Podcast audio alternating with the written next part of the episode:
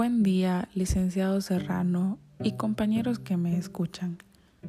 Mi nombre es Camila Padilla y en el primer episodio de este podcast estaré hablando sobre el desarrollo de las habilidades de comunicación, su importancia, su rol en la vida de las personas y también estaré citando algunos casos muy interesantes sobre la falta de socialización en la primera infancia. A manera introductoria quisiera comenzar definiendo el lenguaje. Y es que como hemos visto en el material de apoyo a lo largo de este ciclo, el lenguaje es una capacidad del ser humano que sirve para comunicarse a través de un sistema específico de signos denominado lengua.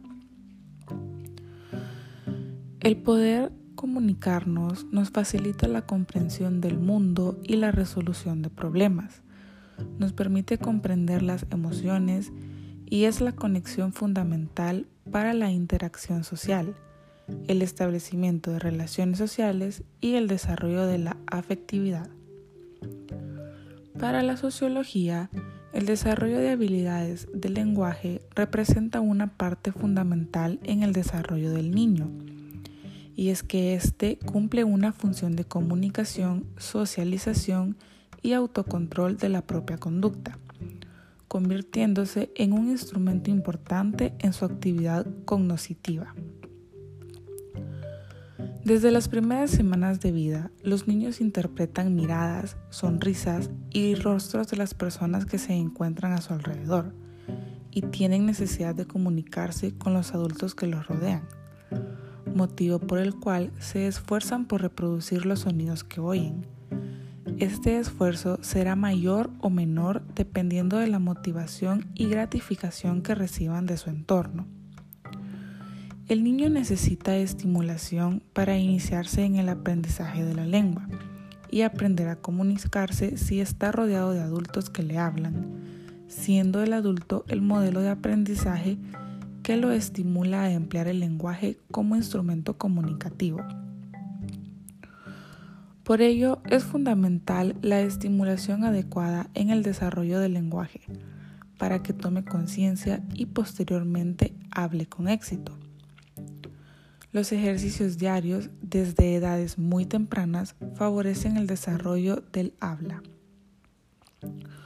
Pero, ¿Qué pasa cuando un niño es privado de todo tipo de contacto o socialización con otras personas desde muy temprana edad? Estos casos son llamados niños salvajes, término que hace referencia a niños cuyos primeros años de vida han estado en aislamiento, sin compañía humana.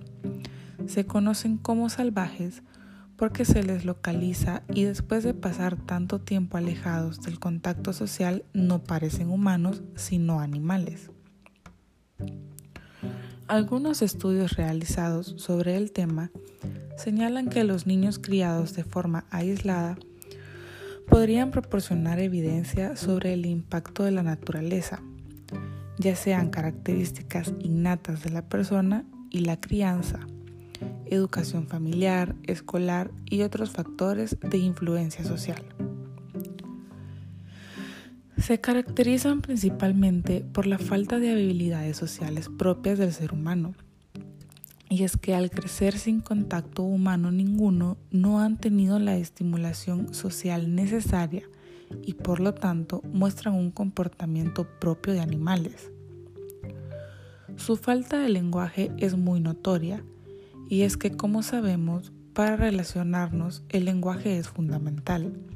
En los niños salvajes, uno de los mayores impedimentos para adaptarse es que son incapaces de comunicarse. La razón es simple.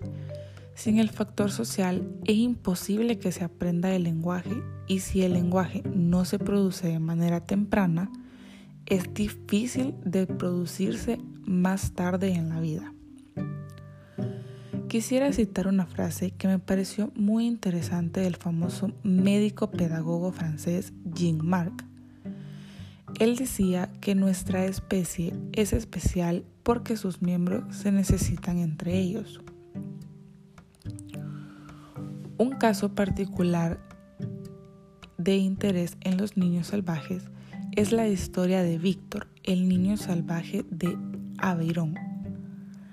Fue encontrado en 1800 deambulando desnudo, con la cara y las manos llenas de cicatrices, en los bosques franceses de Aveyron, en Francia.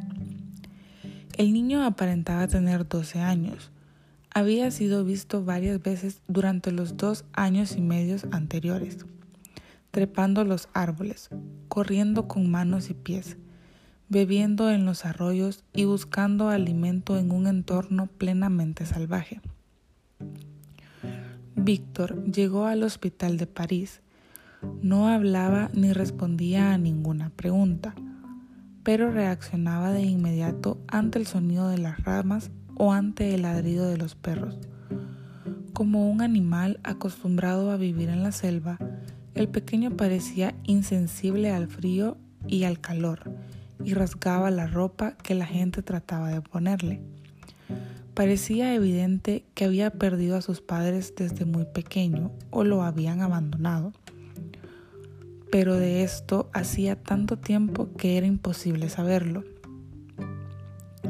Durante un tiempo el niño apareció como un fenómeno intelectual y social, cuando una nueva perspectiva científica estaba comenzando a reemplazar la especulación mística.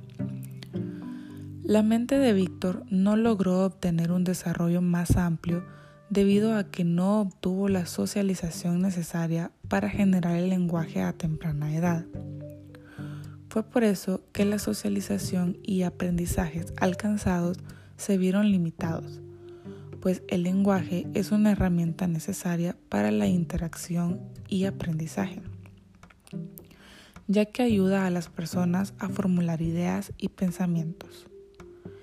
Finalmente, para concluir, quisiera agregar que la adquisición del lenguaje es un proceso de gran importancia en el desarrollo del ser humano, ya que de él depende el correcto funcionamiento de otras áreas como la cognitiva, la social, la emocional y los procesos de autorregulación de la conducta, ya que en sí es un medio por el cual pensamos y desarrollamos nuestra inteligencia y nuestro razonamiento. Muchas gracias a quienes me escuchan. Nos vemos en el próximo episodio.